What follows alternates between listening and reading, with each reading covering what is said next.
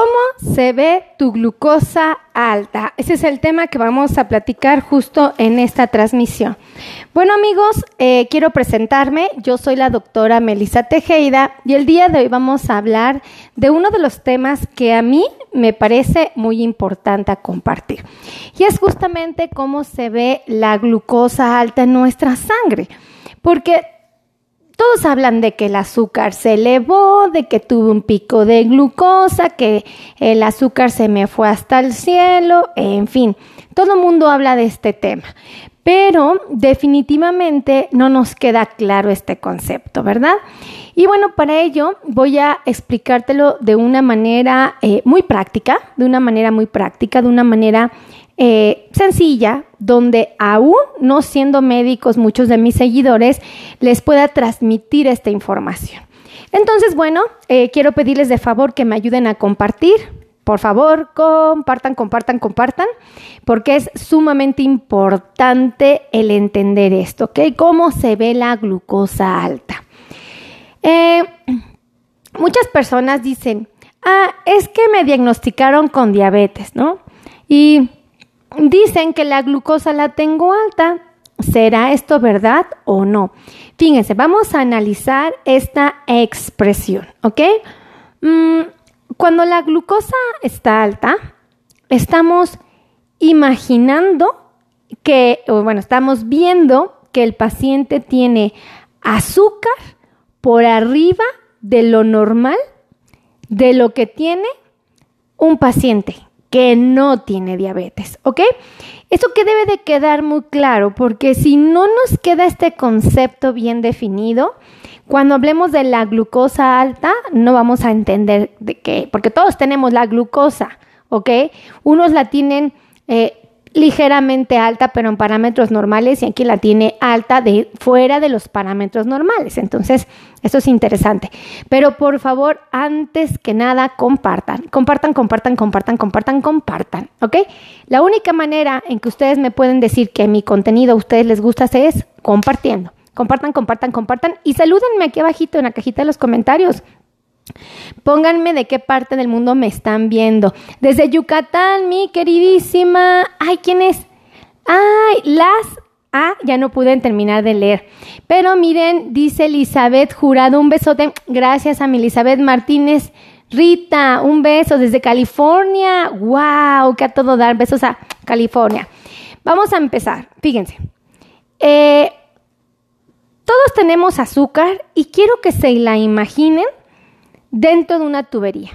Fíjense, escuchen esto. Nosotros tenemos en el cuerpo tuberías, ¿ok? Esas tuberías nosotros le llamamos arterias. Son tuberías que salen del corazón que llevan sangre a todas las regiones del cuerpo. Estas tuberías llevan sangre a todas partes del cuerpo. Entonces, estas tuberías llevan muchas cosas valiosas para todos los tejidos. El hígado, los pulmones, el corazón, el músculo como tal de los miembros inferiores, por ejemplo, el cerebro, todos los tejidos del cuerpo necesitan muchas cosas. Necesitan oxígeno, hay células especializadas muy buenas para cuidar del, tejido que tenemos en cada región. Y, fíjense que bien interesante, también las tuberías llevan azúcar. Y escuchen esto, llevan azúcar aún el paciente no tenga diabetes. ¿Por qué les digo esto? Porque cada célula del cuerpo va a necesitar azúcar. ¿Ok? Glucosa es la palabra que, que nosotros ocupamos para referirnos al azúcar que está dentro de la sangre. Entonces, si yo tengo diabetes, quiere decir que tengo glucosa en la sangre más alta. Cuando no tengo diabetes, significa que tengo glucosa normal en la sangre. Fíjense qué tan interesante. Entonces, ¿todos tenemos glucosa, doctora? Sí. ¿Todos deberíamos tener la normal? Sí. Muchos no tienen lo normal, tienen más que otros. Sí. Cuando tiene más que otras personas, ahí se le llama diabetes. sí, ¿ok? Entonces, fíjense qué tan importante es esto. Si esta tubería tiene glucosa, es porque cada célula del cuerpo la necesita. Todas las células van a necesitar glucosa para funcionar. Acuérdense que la glucosa es el alimento de cada célula del cuerpo. El cerebro tiene células y esas, eh, sí, tienen células que necesitan glucosa para funcionar. Yo quiero pensar, necesito glucosa. Yo quiero razonar, necesito glucosa. Yo quiero aprender algo, necesito glucosa. Yo quiero que yo quiero respirar, necesito glucosa. Yo necesito este, no sé, quiero caminar, voy a necesitar glucosa. Entonces, por eso es que todas las células del cuerpo la van a necesitar porque las células del hígado necesitan glucosa para funcionar. Las células de, no sé, de la vesícula necesitan glucosa para funcionar.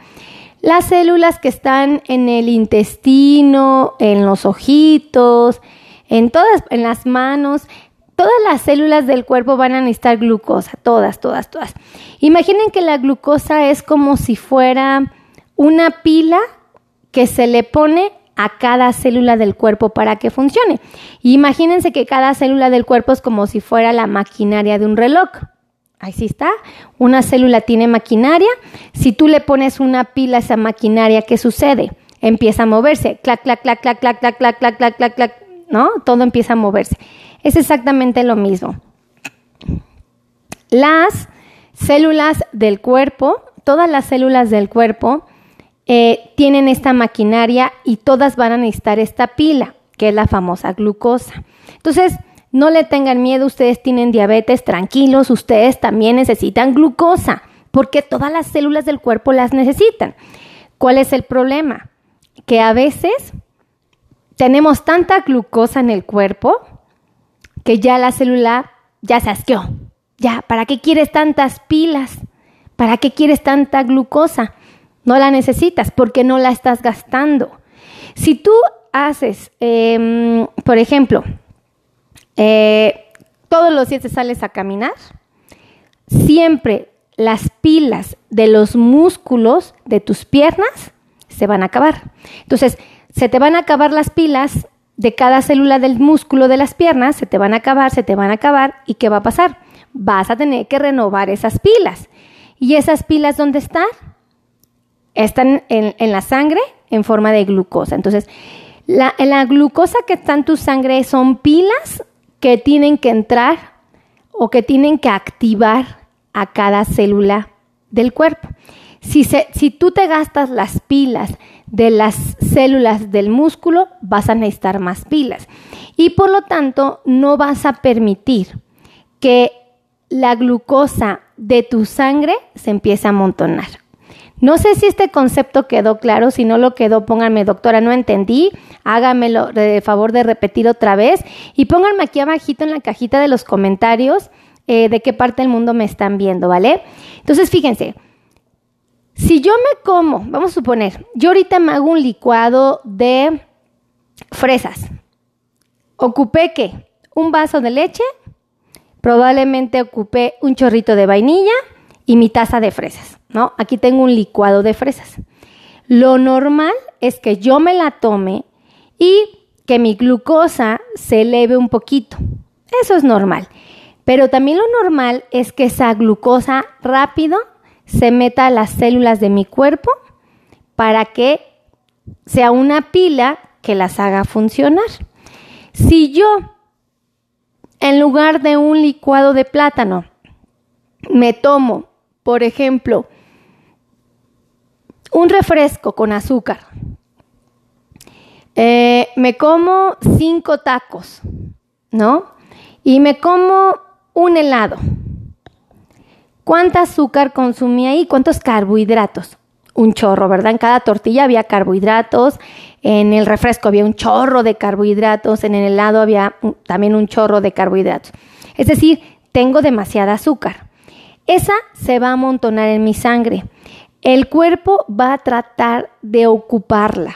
Entonces, si yo me salgo a caminar, me pongo a caminar, a caminar, a caminar todos los días, voy a hacer que esas pilas que me comí, que esa glucosa, la ocupe cada célula del músculo y desaparezca en energía. Fíjense qué tan importante es esto, porque eh, realmente cuando una persona tiene diabetes, no tiene que dejar de comer, tiene que aprender cuánta energía realmente él necesita. Porque si una persona, se, fíjense, si una persona eh, se tomó el refresco de un litro, se comió los cinco tacos y fueron de papa, y todavía se come el helado y le pone frutas arriba y le pone, no sé, chocolate, un, este, ¿cómo le llaman? Este, crema batida, no sé, todo lo que le pones a un helado, es demasiadísima azúcar. Entonces, yo les pregunto, ¿cómo ha de estar el azúcar en la sangre? Amontonada, amontonada. Entonces, si yo tengo mucha glucosa, quiere decir que mi azúcar en la sangre está amontonada. Y el azúcar amontonada, si no la ocupo, si no la convierto en energía, porque las células no la están ocupando, se va a acumular y se va a quedar ahí. Entonces, tenemos que hacer que toda la glucosa que está en nuestra sangre se convierta en una pila para que todas las células la aprovechen y que pase, desaparezca. Entonces, eso es bien importante, creo que es algo que todos debemos de entender porque la glucosa no es mala. Si ustedes se dan cuenta, la glucosa nos dio la oportunidad de mantenernos activos, de mantenernos funcionales. Eh, nos dio la oportunidad de caminar, de pensar, de trabajar, de sentir, de respirar, de todo, de todo. Pero si tengo demasiada y no la ocupo, pues ahí vienen los problemas, porque también cuando está amontonada en la sangre, porque no la ocupé, es como si se convirtiera en un vidrio. Un vidrio que va a estar viajando en la sangre y que va a provocar va a romper mis tuberías, las va a maltratar. Entonces, esto es súper importante que ustedes lo sepan porque el objetivo no es que le teman al azúcar o a la glucosa en su sangre, sino que no deben, no debemos de excedernos de ninguna manera. Saludos hasta Dallas, Texas. Gloria, un besote. Qué padre. Invítenme a Dallas, por favor. Este, entonces, eh, sí es importante, sí es importante que esta información quede clara porque así es como se ve la glucosa en la sangre, amontonada. ¿Por qué? Porque no la ocupe. Si ustedes van a natación, si ustedes este, caminan, si ustedes hacen bicicleta, toda la glucosa que está en su sangre se va a convertir en energía. Y entonces es como si esa glucosa se convirtiera en pilas que vas a ocupar para cuando haces ejercicio. Y si tú haces ejercicio y ocupas estas pilas ya no se van a amontonar en tu sangre. Es muy padre este concepto porque la verdad, vivir con diabetes no debe de ser una pesadilla, definitivamente no. Así es que si a ti te gustó este video, por favor, comparte, comparte, comparte. Escríbeme aquí abajito de qué parte del mundo son de Perú. Sofía, Sofía, un besote y un abrazo. Hasta Perú, que a todo dan. Invítenme a Perú, yo quiero ir. Ah, sí, por favor.